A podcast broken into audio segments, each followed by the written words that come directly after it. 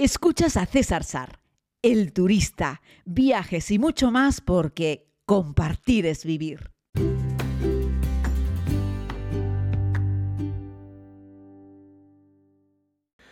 Saludos a todas y a todos, querida comunidad. No sé si ustedes son o no de ver películas de ciencia ficción, de esas que, por ejemplo, te subes en una nave espacial y recorres el espacio estelar de un lugar a otro en cualquiera de sus vertientes, sagas, opciones.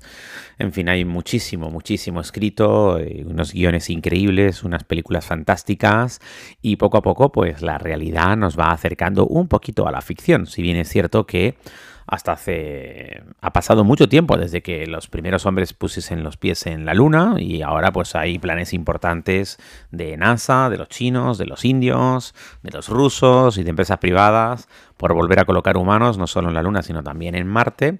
Y mientras todo esto se va desarrollando, que sobre todo lo que requiere es dinero, eh, aquellos finales de los años 60, principios de los 70, lo que había era mucha pasta poniéndose para permitir eso. Lo increíble es que después de que aquellos 12 estadounidenses pisasen la Luna, no hemos vuelto al satélite. Y ahora hay como de nuevo una especie de guerra por ver quién es el siguiente en poner un hombre en la Luna o más allá en Marte.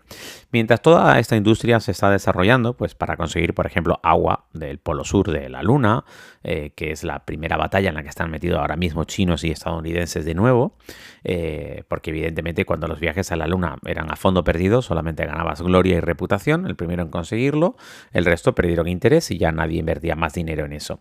Pero ahora se encuentra que hay posibilidad de obtener recursos y bien es cierto que hay un montón de estudios que han hablado sobre cómo la carrera espacial en su día eh, nos dio casi innumerables beneficios a la sociedad, porque muchos de los desarrollos que allí se hicieron luego repercutieron en la sociedad. Hay mil ejemplos sobre eso. Eh, bueno, uno de ellos es el microondas que usamos todo el día en casa, por ejemplo, por ponerte uno de ellos. Otro es el GPS, que lo tenemos todos metidos en el teléfono móvil y que desarrolló también la Agencia Espacial Estadounidense NASA y que luego se dio al, al mundo en general. Este no es un podcast de ciencia, evidentemente, ni de tecnología, es un podcast de viajes. ¿Y a dónde pretendo llevaros? Pues pretendo llevaros al espacio. La pregunta es cuánto dinero estaréis dispuestos a pagar. Hemos visto cómo algunos pequeños viajes al espacio, que en algunos casos duran segundos, en otros casos duran minutos, han costado millones de dólares para tres, cuatro personas, tanto los que hace el amigo de Amazon, como los que hace el amigo Elon Musk, eh, que tienen sus sendas agencias espaciales y han subido algunos turistas al espacio. Pero eh, Above Space eh, pretende en el 2027, esta es otra empresa, poder colocar humanos en el espacio exterior, pero no de dos en dos o de tres en tres, sino 28 personas a la vez, en una especie de nave espacial orbital muy parecida a, lo que hemos visto en las películas, como una enorme rueda que va girando. Eh, es un hotel espacial, básicamente, ¿no? Con vistas a la Tierra, evidentemente. Ahí todos tendrán vistas a la Tierra. No será como esos hoteles que te están en localizaciones bonitas, te dicen vista al mar o vista a la montaña, vista al mar o vista al jardín, vista al mar o vista a cualquier otro sitio. En este caso es todas las habitaciones tendrán vistas a la Tierra, al planeta Tierra. Cuando no ves la Tierra lo que ves es el espacio repleto de estrellas. Tiene que ser una cosa espectacular. Estiman que poder colocarte en este hotel espacial va a costar fijaos, nada más que 10.000 dólares. Y algunos estaréis diciendo 10.000 dólares, 10.000 euros es mucho dinero. No es nada de dinero en comparación con lo que valen otros viajes en, en, la Tierra. O sea que no me parece algo que sea mm, inasumible. De hecho, hay millones de personas en el mundo que podrían pagar 10.000 dólares por hacer este viaje. Eh, yo soy uno de ellos, es decir, los, ahorras y te vas. o sea, me refiero, si tengo que dejar de hacer otras muchas cosas, las haré y me iré al espacio si puede ser, ¿no? Evidentemente, imaginaos, si lo sacan a este precio, la lista de espera para poder subir será enorme, ¿no? Pero se han marcado esa, esa línea, esa meta, en 10 años poder ofrecer vacaciones al espacio de no más de 10.000 euros eh, y bueno, pues dice que tendrá unas ventanas espectaculares para ver la Tierra las estrellas, evidentemente. Si no tiene ventanas no hacemos nada. Que en interior habrá juegos, habrá deportes y eh, harán una simulación dentro de esas naves de lo que sería caminar por la Luna. Ojo, no te van a llevar a la Luna, te van a llevar al espacio, pero dentro de esa nave espacial podrán hacer una simulación muy parecida a lo que sería caminar por la Luna, ¿no? Eh, bueno, pues explican que la tripulación en sí estará formada por cuatro personas, 24 eh, huéspedes, pasajeros y cuatro tripulantes en este complejo hotelero. Eh, que esperan que pueda ser ampliable por módulos y luego tener actividades de ocio. y la idea es que puedas estar entre unos 10 o unos 15 días en esa atmósfera y que con el paso de los años de una década más puedan pasar de 24 huéspedes hasta casi 400, o sea, pretenden construir una estructura enorme. Hay que reducir los costes, evidentemente, lo que cuesta más que, que esté la estación, más que tener toda esa estructura flotando en el espacio, lo que cuesta es cada salida y cada reentrada, es eh, ese dinero que cuesta salir al espacio, eh, es algo que es carísimo, ¿no? Y además hacerlo en, en situaciones de, de seguridad, ¿no? Se estima que mover mm, cada kilogramo al espacio cuesta alrededor de 8.000 euros. Eh, eso es mucho dinero, ¿no? Creen que puedan poder abaratar ese coste por kilo eh, y que podrán reducirlo como a unos 3.000, una cosa así. Eh, bueno, Vamos a verlo porque los números sobre cuánto cuesta mover cada kilo al espacio se ofrecen de aquella manera cada vez porque nadie termina de contarlo de una manera real porque contar cuánto te cuesta mover cada kilo al espacio le está contando tu competencia cuánto dinero estás invirtiendo en tu programa espacial, ya sea una competencia privada o una competencia pública. Recordad que no tenéis que sacar la cuenta esta básica de un humano pesa 70 kilos, 70 por tanto, no. Es decir, hay que mover la nave y el propio combustible que te estás llevando pesa y cada kilo de su propio combustible también cuesta dinero moverlo. Así es que hay que sumar todo el peso total de lo que quieres subir al espacio en cada una de las fases y hacerlo en condiciones, ya te digo, de seguridad.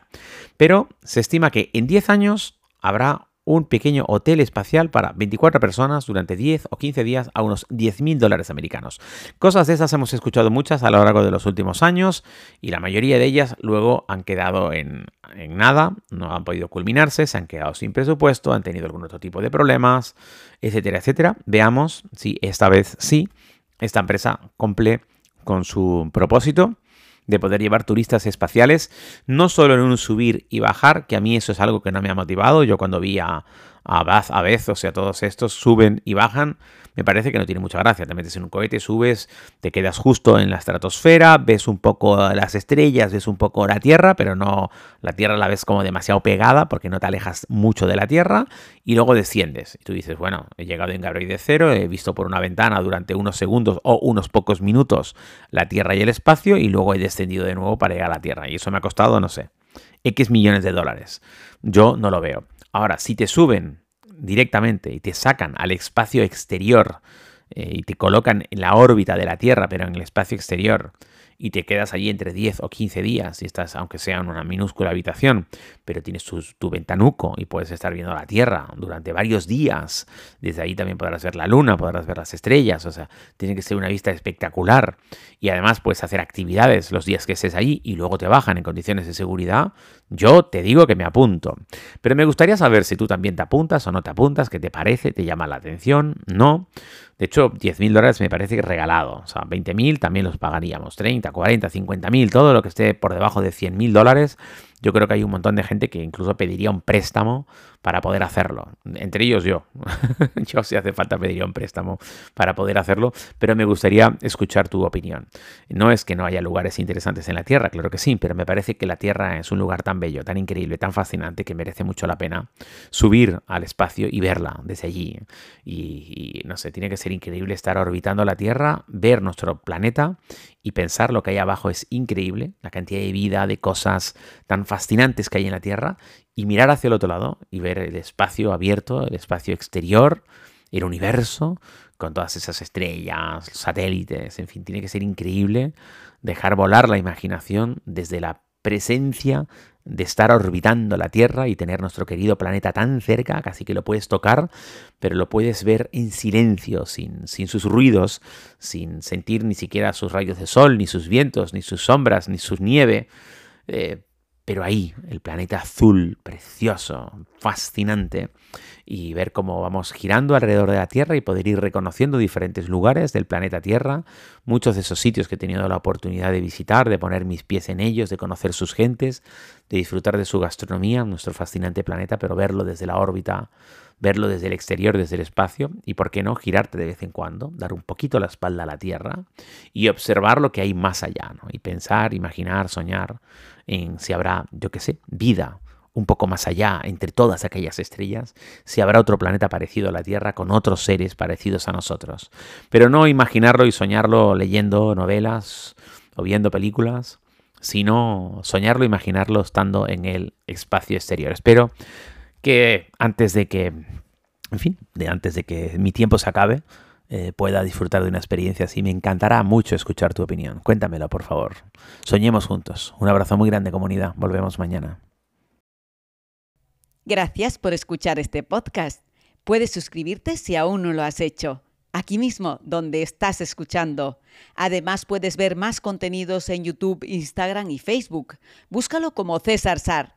Es todo gratis porque compartir es vivir.